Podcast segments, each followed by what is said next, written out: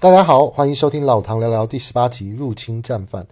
那这集我要讲的内容是关于苏俄入侵乌克兰的战争，还有就是这个战争对全球金融市场上面的影响。除了这个事件，老唐还想要评论这最近杰尼龟跟廖老大蹦林寺上面打赌的这个事件。相信所有听众对这个入侵应该都不陌生。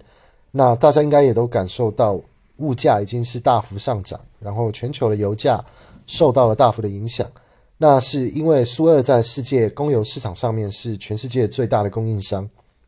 欧美西方国家、民主社会都团结的制裁了苏二生产的原油，给苏二一个非常强烈的制裁。相对的，苏二最好的盟友就是中国，中国的习近平跟苏二的普丁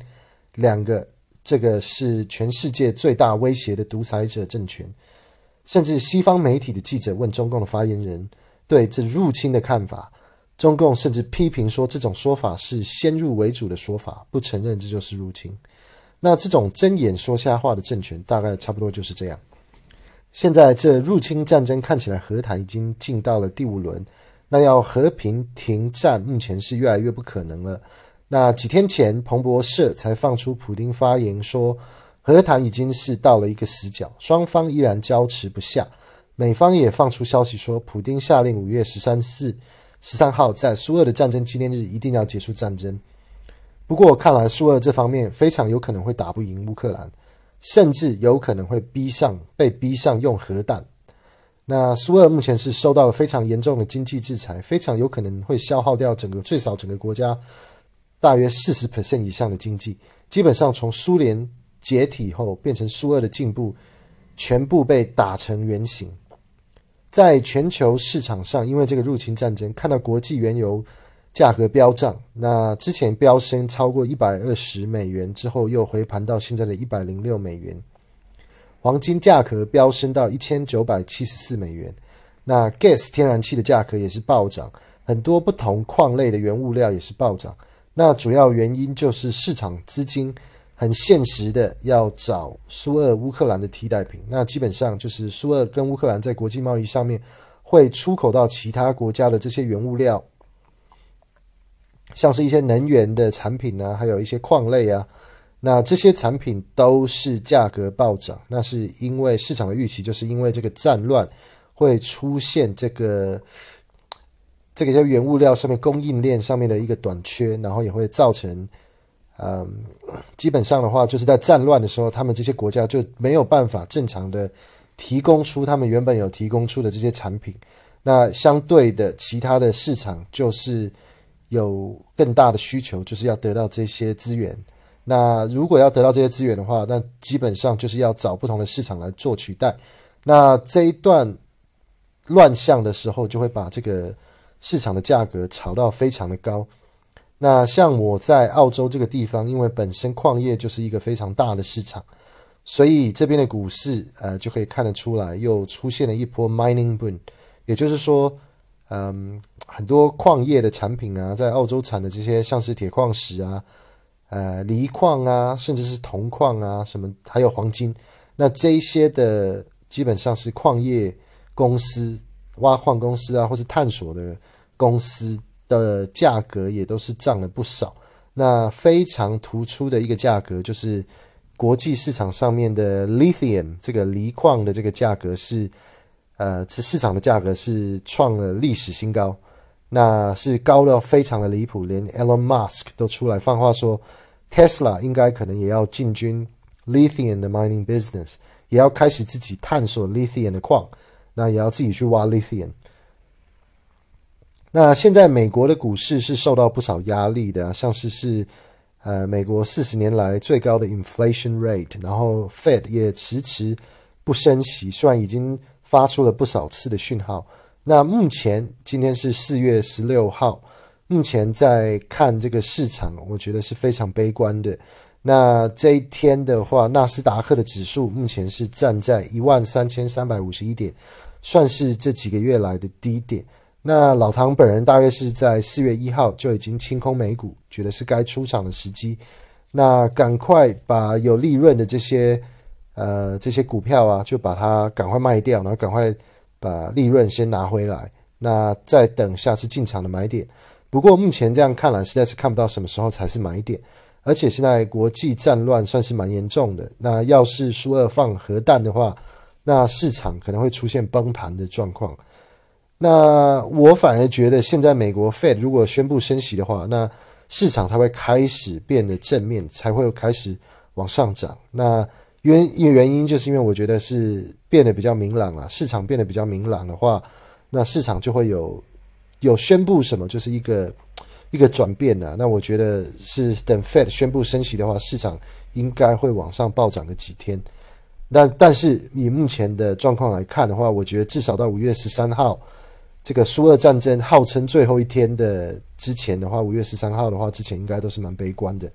那我这集也要评论，就是最近几个礼拜在中国大陆跟台湾两岸的网络上互相呛虾的蹦林式赛车口号口嗨事件。那如果你不知道，就是基本上中国大陆有一个抖音博主叫做杰尼龟，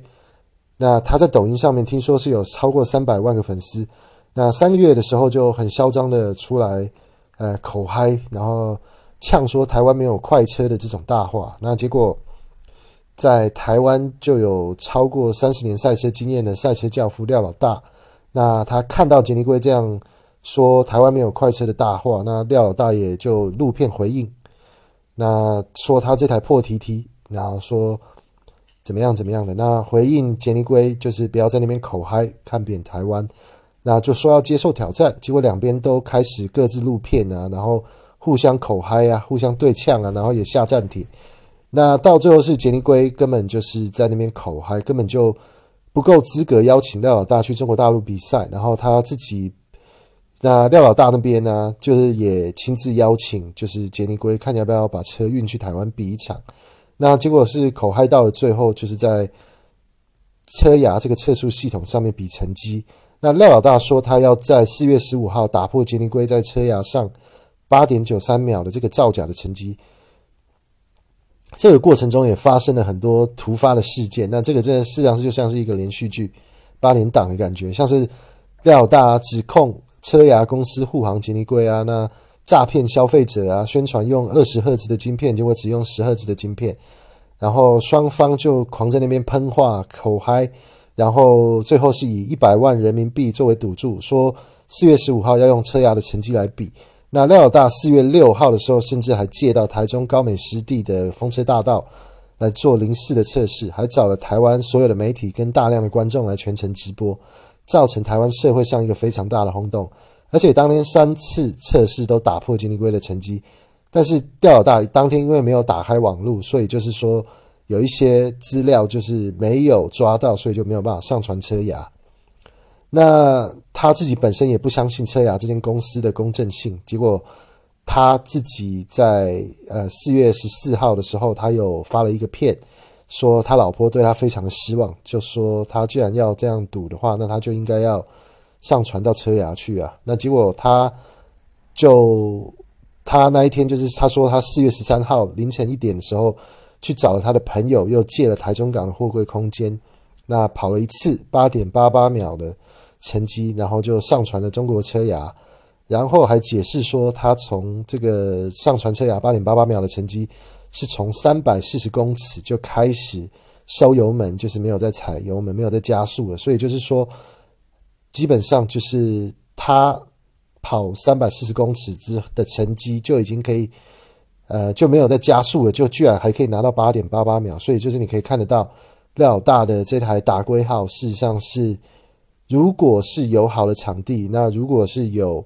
呃很好的一个时间点的话，那它这样就是可以四百公尺都可以全程，就是可以全速的这样踩油门的话，那事实上是可以冲破八点七零秒的。那所以就是结局就是廖大证明了台湾有快车，也证明了。他没有在那边口嗨，那台湾也是真的有非常强的赛车工业水准。不过目前在成都吃喝玩乐的杰尼龟，目前是缩回龟壳，目前还没有出来回应他口嗨打赌输了，廖老大说要捐款一百万人民币的赌注。那老唐我是非常支持廖老大跟他的 D Two 车队，